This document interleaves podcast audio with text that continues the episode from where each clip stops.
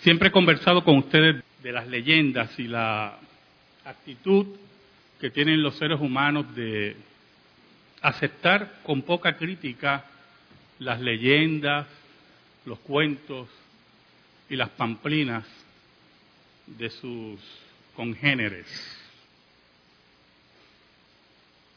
El personaje de Jesús no ha estado exento de esas leyendas. Principalmente en la época que mencionan algunos como la época del silencio de la vida de Cristo, de los 12 años a los 30 años. Básicamente las especulaciones en esa época de la vida de Jesús parten de la profunda ignorancia de cómo era la vida familiar del judío y de Israel, pero también parten del nulo conocimiento que hay sobre lo que significa la obediencia pasiva y activa de Cristo, el sometimiento del Maestro a la voluntad del Padre, o sea, el testimonio bíblico fehaciente de que Cristo vino a la tierra como segunda persona de la Trinidad a sujetarse al Padre y a obedecer los mandatos del Padre, lo cual consideraba gran regocijo para él. Yo he venido aquí a hacer la voluntad de mi Padre. Por lo tanto, lo que se hace más bien es especular desde la perspectiva del desconocimiento cultural y bíblico de Israel. Por ejemplo, en una ocasión leí un libro o un extracto de ese libro donde indicaba que Cristo en ese periodo de tiempo de silencio se movió a Egipto. No sé cómo llegó allí, pero está bien. Y allí había un tipo de escuelas, las cábalas, donde él aprendió todas las artes mágicas que posteriormente practicó en Israel. ¿Cuál es la base histórica de esa pamplina? Ninguna. De ninguna clase. No está dentro de los estudios históricos serios, no llevan una rigurosidad desde el punto de vista científico histórico, sino una especulación con la intención peyorativa de disminuir la persona y el ministerio de Cristo. Cuando Cristo resucita, pasan 40 días antes de su ascensión. El testimonio bíblico no es concienzudo en relación a las actividades de Cristo en esos 40 días. Por lo tanto, el mormonismo, esos muchachos, plantean algo muy interesante. Quiero que me acompañen a Hechos capítulo 1 y vamos a leer los versículos del 6 al 11 en esta mañana del Señor. Hechos 1, versículos del 6 al 11. Dice así la palabra de Dios. Entonces los que se habían reunido le preguntaron diciendo, Señor, ¿restaurarás el reino a Israel en este tiempo? Y les dijo, no os toca a vosotros saber los tiempos o las sazones que el Padre puso en su sola potestad. Pero recibiréis poder cuando haya venido sobre vosotros el Espíritu Santo y me seréis testigos en Jerusalén, en toda Judea, en Samaria y hasta lo último de la tierra. Y habiendo dicho estas cosas, viéndolo ellos, fue alzado y le recibió una nube que lo ocultó de sus ojos. Y estando ellos con los ojos puestos en el cielo, entre tanto que él se iba, He aquí se pusieron junto a ellos dos varones con vestiduras blancas, los cuales también les dijeron, varones Galileos, ¿por qué estáis mirando al cielo? Este mismo Jesús que ha sido tomado de vosotros al cielo, así vendrá como le habéis visto ir al cielo. Oramos.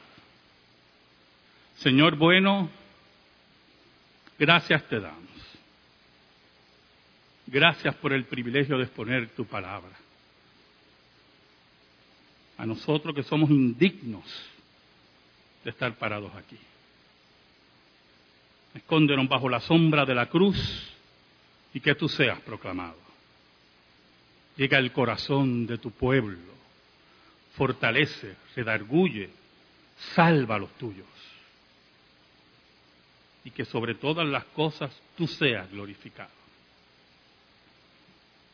En el nombre de Jesús. Amén. amén. El mormonismo entonces aprovecha los 40 días de Cristo y lo que ellos consideran lagunas para hablar que Cristo fue a América en ese periodo de tiempo. Se le apareció a los habitantes de América en una forma espectacular. Si quiere leer sobre ese relato, está dentro de los cómics que hay en la historia, el libro de Mormón, uno de los grandes cómics de la historia.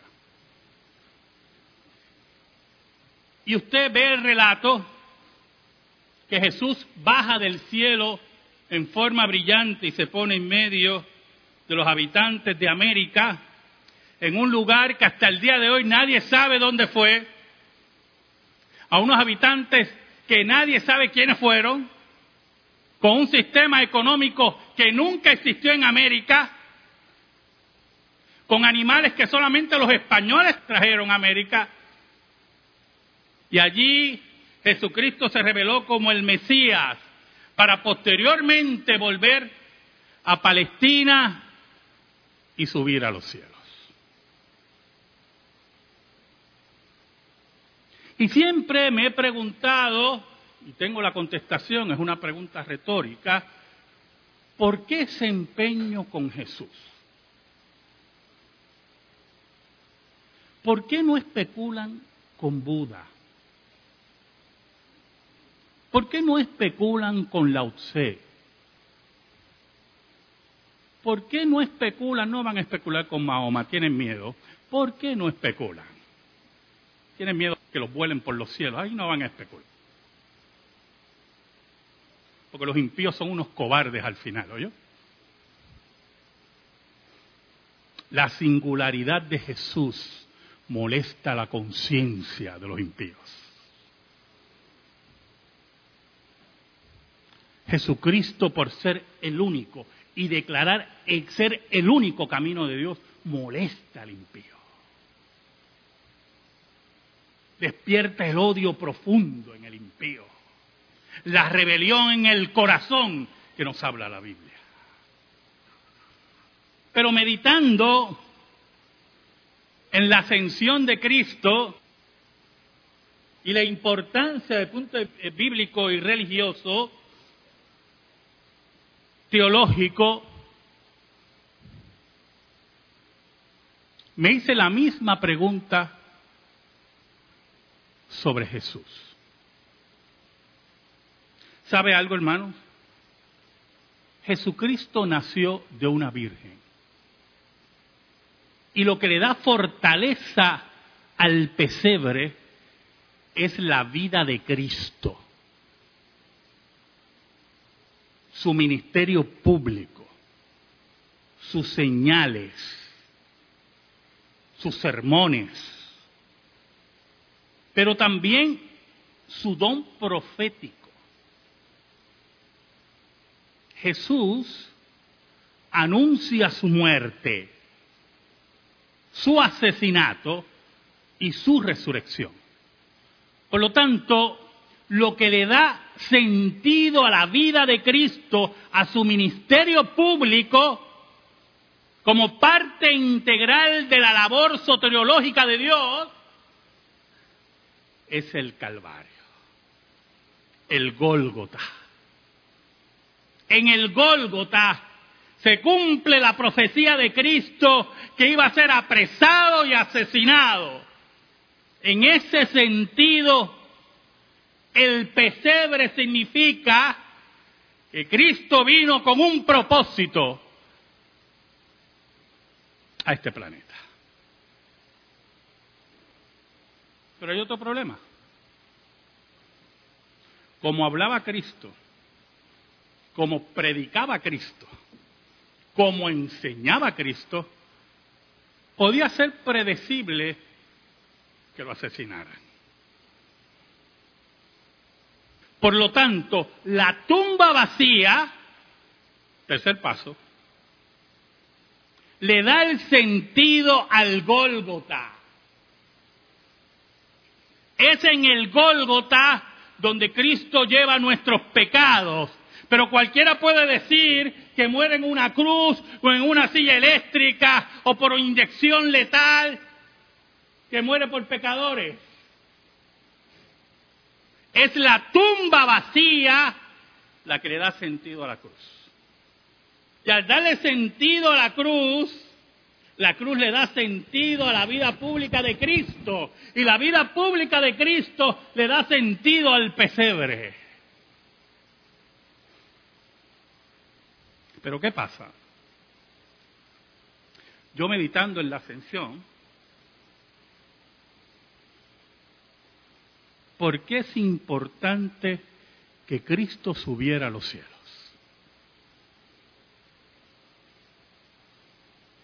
Mire el versículo 6. Entonces los que se habían reunido le preguntaron diciendo, Señor, ¿restaurarás el reino a Israel en este tiempo? ¿Qué denota la pregunta de los apóstoles? ¿Qué expresa la pregunta de los apóstoles? Una fe infantil una fe en ascuas, una fe en búsqueda de contestaciones, una fe todavía formada en el concepto nacional judaico. Una fe que tenía que crecer, pero había un problema. Jesús se va. Jesús contesta. El versículo 7 les dijo, no os toca a vosotros saber los tiempos o las sazones que el Padre puso en su sola potestad. No era la hora de desenvolver todo el plan de Dios ante ellos. No era el tiempo de madurar inmediatamente. Yo no sé, me imagino que ustedes le han dicho, me imagino, no sé, y si usted pone un aguacate en el microondas, yo no sé, algo así, se madura rápido. Yo nunca he entendido eso. Como un proceso natural se acelera con un microondas. Y yo nunca lo he hecho porque yo creo que va a saber a algo terrible. Por no decir que debe saber a demonio. Acelerar el proceso, ¿verdad? Porque los procesos, esa es la importancia de los procesos. Cuando usted acelera procesos, Usted violenta algo muy importante, por lo cual los procesos existen. Por eso la sexualidad se enmarca dentro de la escritura, ¿dónde? Dentro del matrimonio.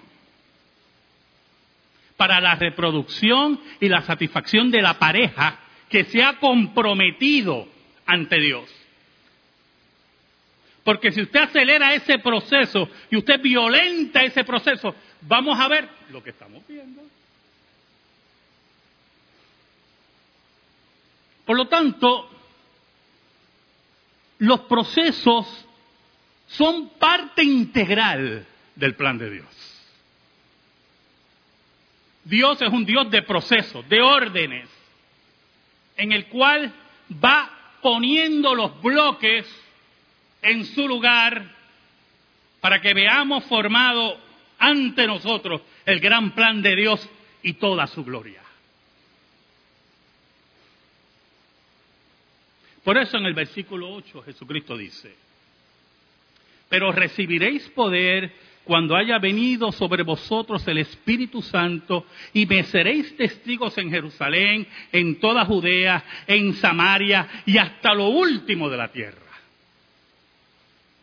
Era el poder de enfrentar a la muerte, porque la palabra testigo ahí es martirio. Ser mártires, ¿o yo? No era testigo que vieron algo. Sí, ellos vieron algo, pero la consecuencia de ser mártires de eso. Recibirían también el Espíritu de Dios que los iba a enseñar, que iba a recordar las palabras de Cristo. Si usted me acompaña Juan, capítulo 16, versículos del 5 al 11, mire cómo se expresa Cristo. Pero ahora voy al que me envió y ninguno de vosotros me pregunta, ¿a dónde vas? Antes, porque os he dicho estas cosas, tristeza ha llenado vuestro corazón. Ellos no querían separarse de Cristo. ¿Quién se quiere separar de Cristo? Es una invisibilidad separarse de Cristo. Fuera de mí nada podéis hacer. Todo pámpano que en mí no lleva fruto será cortado y echado al fuego. Pero yo os digo la verdad, os conviene que yo me vaya, porque si no me fuera, el consolador no vendría a vosotros. Mas si me fuere, os lo enviaré. Y cuando Él venga, convencerá al mundo de pecado, de justicia y de juicio. De pecado por cuanto no creen en mí, de justicia por cuanto voy al Padre y no me veréis más, y de juicio por cuanto el príncipe de este mundo ha sido ya juzgado. Por lo tanto, en el proceso de la salvación, en el proceso de la glorificación de Cristo, en el proceso de la maduración de la iglesia, Cristo tenía que ascender a los cielos. Era la expresión de Dios, era el acento de Dios, diciendo que Cristo había triunfado y había sido sentado a la diestra de Dios como rey sobre todas las cosas, esperando que todos sus enemigos sean puestos como estrado de sus pies. Pero en las especulaciones que hemos estado hablando, yo me puse a pensar, ¿por qué Cristo no desapareció? Ya resucitó, habla con los apóstoles y desaparece. ¿Y ya? ¿Por qué? Tiene que ascender a los cielos. Desde el punto de vista de la especulación, imagínese si Cristo hubiera desaparecido. Los especuladores de las cábalas y de Cachemira y de América y de yo no sé de qué más, imagínense lo que se hubiera inventado. Es con el testimonio bíblico, y hay una secta islamista, islámica, que enseña que Cristo no murió en la cruz, que se desmayó. Tremendo desmayo. Entonces, como en aquel tiempo no había mucho conocimiento médico, pues la gente creía que se había muerto.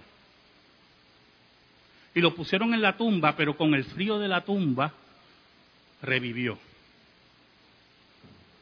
Aunque tenía un hueco aquí otro hueco acá, un hueco en los pies, en cada pie, una herida aquí, se pudo levantar. Todos los que se han cortado aquí un pie un poquito saben que usted no puede ni casi caminar, pero él podía caminar. Había una piedra gigantesca, ¿verdad? Con un sello romano. Y esta secta nos dice que Cristo se levantó por el frío de la tumba, movió la piedra, una piedra de toneladas, estaba envuelto, ¿verdad?, en como una momia, me imagino que brincó con el hombro, movió la piedra, los soldados estaban dormidos, eso es lo que cree la secta, yo. Estoy narrando lo que ellos creen, no es broma. Y así con todas esas heridas, con toda esa pérdida de sangre, con todos los traumas físicos que ocurren de la crucifixión, caminó un sitio que había en caravana, llegó a Cachemira en la India, a mí qué cosa. Y allí vivió hasta los ciento y pico de años y tuvo hijos. Hermanos, eso es más milagroso que la resurrección. Por lo tanto, si Cristo desaparece, no solamente el concepto de afirmación de la tumba vacía, y esto es muy importante, queda irresuelto, porque muchos podrían haber dicho, si Cristo desaparece, los apóstoles estaban confundidos y veían, y alguien los engañó, un impostor, y ese impostor aprovechó la tristeza de los apóstoles y se hizo pasar por Cristo, pero como no podía probar más nada, desapareció. Por eso es importante que vean la ascensión como aquel evento que señala la tumba vacía. Al Cristo ascender, la tumba vacía es una realidad. Esa ascensión señalaba, número uno, que Cristo había vencido la muerte, que Cristo era el rey sobre todas las cosas, que Cristo era el dispensador de todos los tiempos, que el Espíritu Santo no solamente procedía del Padre, sino también del Hijo, y que Cristo había sido entronado en los cielos por su Padre, para la gloria de Dios Padre, como dice Filipenses.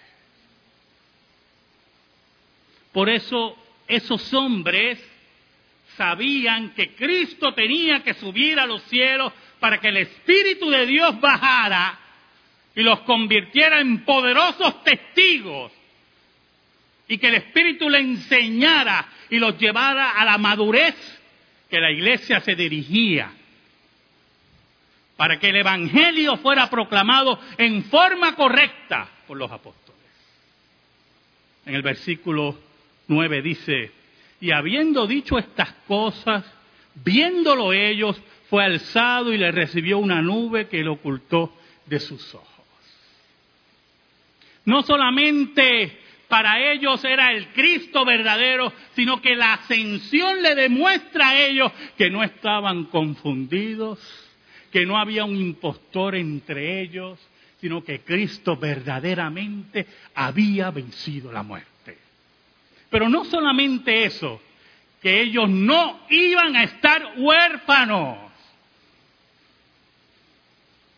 que el Espíritu de Dios, como dijo Cristo, no los voy a dejar huérfanos, sino que enviaré el consolador. Ellos estaban seguros que el Espíritu de Dios vendría sobre la iglesia.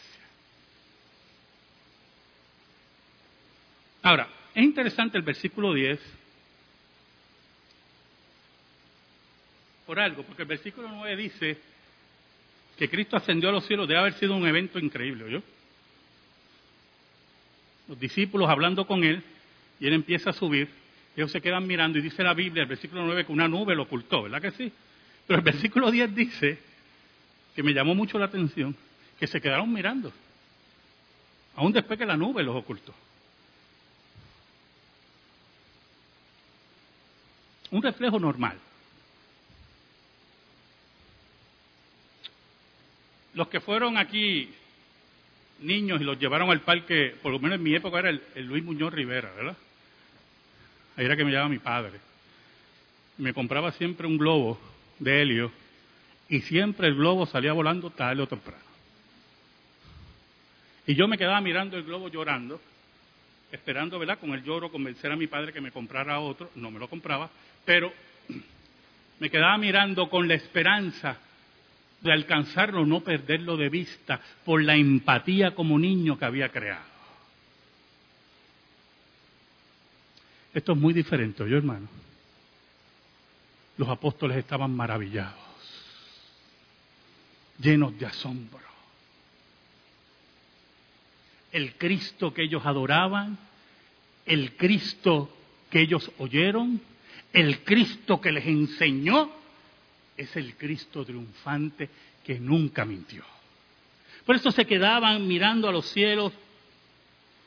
Mira el versículo 10. Y estando ellos con los ojos puestos en el cielo, entre tanto que él se iba, aquí se pusieron junto a ellos dos varones con vestiduras blancas.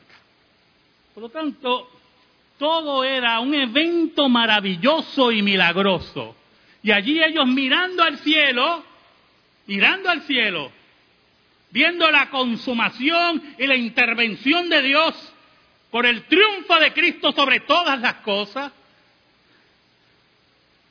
El versículo 11 se repite una promesa.